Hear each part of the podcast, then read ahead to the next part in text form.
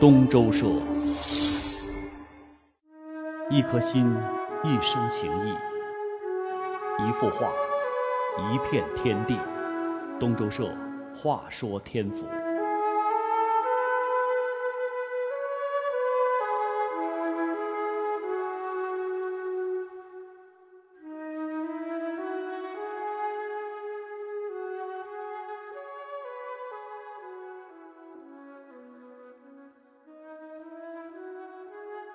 张大千啊，他这一生当中画过很多荷花早年的时候都是以明代画家徐渭的画法为多，中年的时候呢，兼工代写，啊，到了晚年就最擅长的是泼彩了。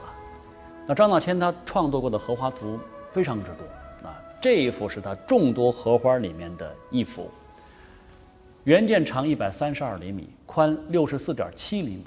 你看这两片巨大的荷叶，一浓一淡。交相辉映，书卷飘动。这个荷叶丛中啊，有好几朵白莲，有含苞的，有出绽的，还有怒放的，它蕴含着盎然生机。画面结构呢，也是疏密有致，用笔刚柔相济，豪放之处是洒脱姿势，劈山斩浪；婉约的地方呢，圆润凝重，清新秀美。这上面还有题款：“润之先生，法家雅正。”润之，那没错，这是张大千赠送给毛泽东的一件作品。据说当时毛泽东啊非常欣赏这一幅荷花图，就把它挂在书房里面，经常玩味。这幅画的诞生，它有一个背景，就是在新中国成立之前哈，呃，张大千他当时正客居香港，有一天这个国民党的元老呃何香凝就找到他，呃，因为他们俩都是老朋友了嘛，早在上个世纪的就是二十年代。张大千跟刘亚子啊啊于右任呐，这个何香林呐这些朋友，他有在这个风寒三友社里面，他们当时就已经曾经在一起共同做过画啊，探讨过艺术，关系都非常亲密。这时候呢，何香林呢正在筹备这个新中国的政协会，就专程来找张大千，就请他为毛泽东来做一幅画，主要是想劝他留下来。张大千当时也是欣然提笔啊。就画了一幅刚才我们看到那幅荷花图，但是他不太愿意留下来。那他就对这个何香林说：“他说我今后啊，无论到哪儿，我都会记住自己是个中国人。”一九四九年十二月六号，张大千就带着自己的啊叫第四任夫人吧，叫徐文波啊，就离开成都，坐飞机走的。从此以后，张大千越走越远啊，对这个故土的思念呢也是越来越深。那这幅画是张大千他在美国的时候画的一幅自画像，名叫《乞食图》。那画中老人满头银发，左手托着一个碗啊，沿街要饭。你说看着这幅画，真的是让人感到有一点点心酸呢。呃，这两枚张大千常用的闲章，一枚是《人间乞食》，一枚是一生江海客。从一九四九年离开四川，直到一九八三年去世。张大千在这三十三年当中，足迹遍布全世界。这些画儿这些章，啊，流露出一个漂泊者的真实心境。但是与此同时，张大千他也凭着自己的积累跟努力，创造了一个中国艺术家在海外叱咤风云的不朽传奇。一九五六年的时候，张大千进作展啊，在卢浮宫东画廊展出，而同时办的呢，就是在这个西画廊啊。也举办了一个西方野兽派绘画大师马蒂斯的遗作展，那博物馆精心设计了一场东西方巅峰艺术的对台戏啊，可谓是史无前例啊。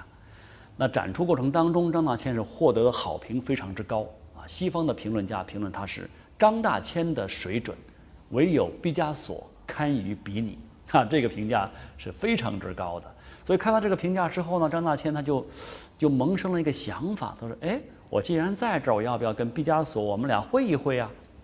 但是当时他所有的朋友都反对他，因为这个时候毕加索的名声那已经非常之高了，差不多他可以代表西方的现代绘画的最高水准。你如果说毕加索要是不愿意见张大千，哎，这个结果是很惨的。那不仅是有辱于张大千他本人呢，他还会丢中国艺术的这个荣誉的脸。所以说。张大千呢，当时一提出这个想法，马上就有人不支持他。但是张大千这个人蛮有主心的，就悄悄地去找了个翻译啊，直接跑到毕加索家里去跟他相会。于是就有了两位东西方绘画大师历史性的会面。所以事后看来啊，这个朋友们的那种担心呢，可能还有点多余。呃，张大千跟毕加索这两个人一见如故，无话不谈，非常好。你看这幅照片哈，两个人 还戴着面具拍照，非常可爱。呃，毕加索把自己的一幅涌动着西方现代绘画张力的西班牙牧神图送给了张大千。那么几天之后，张大千就回赠了一幅双竹图，双竹虚心向天，一浓一淡，一张一弛，极具东方艺术内涵和气息。这两个人的会面跟赠画是现代中西方文化艺术上一次几乎完美的精彩交流。那么在这次会面之后不久，张大千呢凭着一幅《秋海棠》被纽约国际艺术协会授予了当代第一画家称号。但是这个时候的张大千啊，已是多病缠身。一九五八年之后，张大千他的视力急剧下降，啊，看东西的都是模模糊糊的。没法看清楚，以至于后来有一只眼睛就完全看不见了。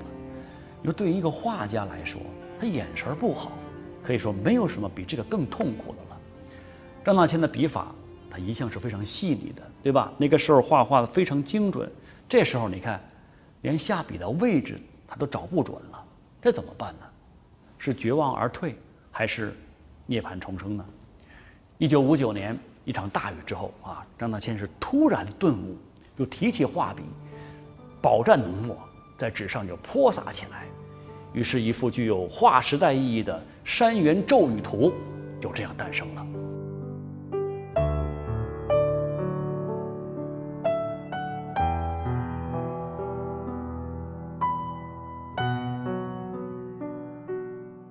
《山原骤雨图》啊，是张大千泼墨山水画的代表作，正是这幅画作让他挣脱了羁绊。啊，开创了自己的艺术方面的崭新时代，呃，这就不禁让我想起中国的另外一位画家啊，这也是张大千的老熟人，叫黄宾虹。黄先生晚年同样也是视力直降啊，几近失明，但是也是另辟蹊径，打开了一片新的天地。不同的是什么呢？黄宾虹从用笔处下功夫，取其古法，笔墨有枯有湿，线条有实有虚，繁而不乱，气韵生动。而张大千呢，则是从设色上来施法，变幻无穷，韵味绵长，气势磅礴。这个《山原骤雨图》之后啊，张大千在泼墨的基础之上，又开始加入了色彩，啊，最终就形成了具有自己独特画风的泼墨泼彩技法，实现了具象跟抽象的完美融合，把古老的中国传统绘画推向了一个新的现代境界。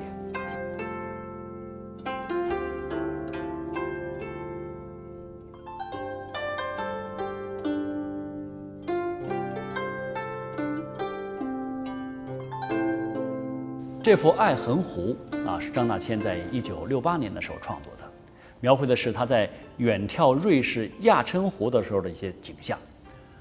由墨跟彩泼出来的山，就像海浪一般汹涌于画面之上啊。其中它还有一组比较清晰的那个房舍，你看见没有？静处于波涛之间。这是张大千用西方抽象派艺术跟中国传统文人艺术的水乳交融之作。二零一零年，这幅画拍卖，啊，拍出了一个天价，人民币一亿零八十万，上亿了，这是好像中国画的第一次吧？我印象当中，不知道对不对啊？行遍欧西南北美，看山须看故山青。这个热爱自然山水的张大千呢，一生所画的这个山水画当中，呃，大概有三分之一吧，它都跟四川的山水是有关系的。你看他连画的那些瑞士啊，包括欧美的那些美景，都有他家乡山水的影子，都能够感受到非常浓郁的东方韵味儿。五洲行遍游寻甚，万里归迟总恋乡。那么在旅居海外这些漫长的时间当中，呃，张大千他到世界任何一个地方呢，他都是要穿一袭长衫的，也从来不改乡音四川话啊，保持着一种纯正的中国人的形象，四川人的形象。而且每到一个地方呢，都会竭尽一切可能，去寻找那些跟故土相似的、跟中国传统意境相通的这些环境当中去。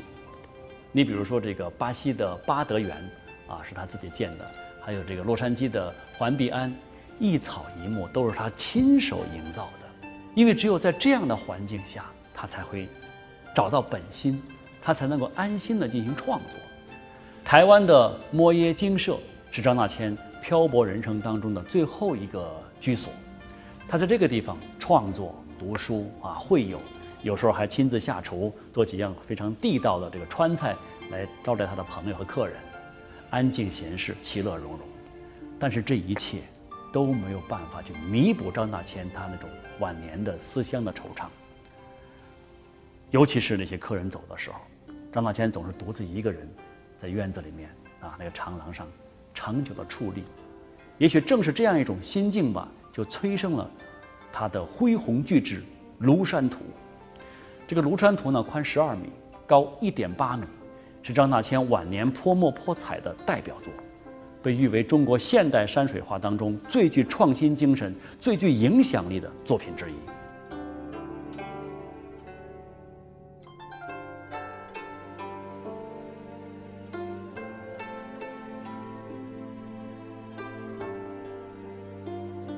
这幅画的创作过程可以说是对张大千来讲是生命极限的一次挑战。他当时都已经八十多岁了，仅仅用那个大笔来回挥洒，这个对于一个老人家来讲，可以可以说让他是精疲力尽呐。就更不用去说那些繁复的那些细部点染了。那么他有时候就只有去口含心脏病药啊，然后呢，凭着一只眼睛啊，就趴在那个大桌子上，没日没夜的画。啊，因为他这个病情呢时好时坏的，这个创作也是断断续续的，用了一年多的时间才完成了这一幅这个鸿篇巨制。那其实张大千呢，他也从来没到过庐山，但是还乡无日恋乡身的这样一个心绪，让他在这一幅画当中，啊，尤其是古松，那这个峰峦，使他这个离别了三十多年的故土，他可以说是倾尽了心力。《庐山图》成为了中国绘画史上最委婉动人的思乡曲，曲终人去，不再遗憾。《庐山图》展出两个多月之后，啊，一九八三年的四月二号，张大千走进画室，就拿出画册，开始为大陆的亲友啊、弟子啊，包括他的一些亲人朋友题词。当他这个提到第十三册的时候，突然笔杆滑落，老人是颓然倒下。呃，张大千他曾经这样说过：“我一生致力于艺术，就是画到死为止，不改动。我的生活习惯，我的的志向，统统不改变。我就是当了和尚，还是个画画的和尚。”就像他自己所说的那样，张大千确实是握着手中的画笔，坚持到了生命的最后一刻。虽然说他没有去当那个画画的和尚，但是这有什么要紧呢？他已经按照当年师傅给他取的这个法号，成就了自己在艺术上的大千世界。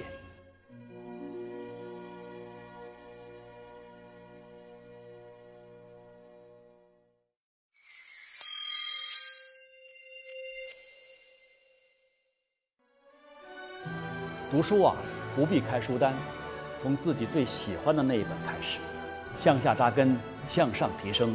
我们一起努力，东周社，书香成都，每周五为您呈现。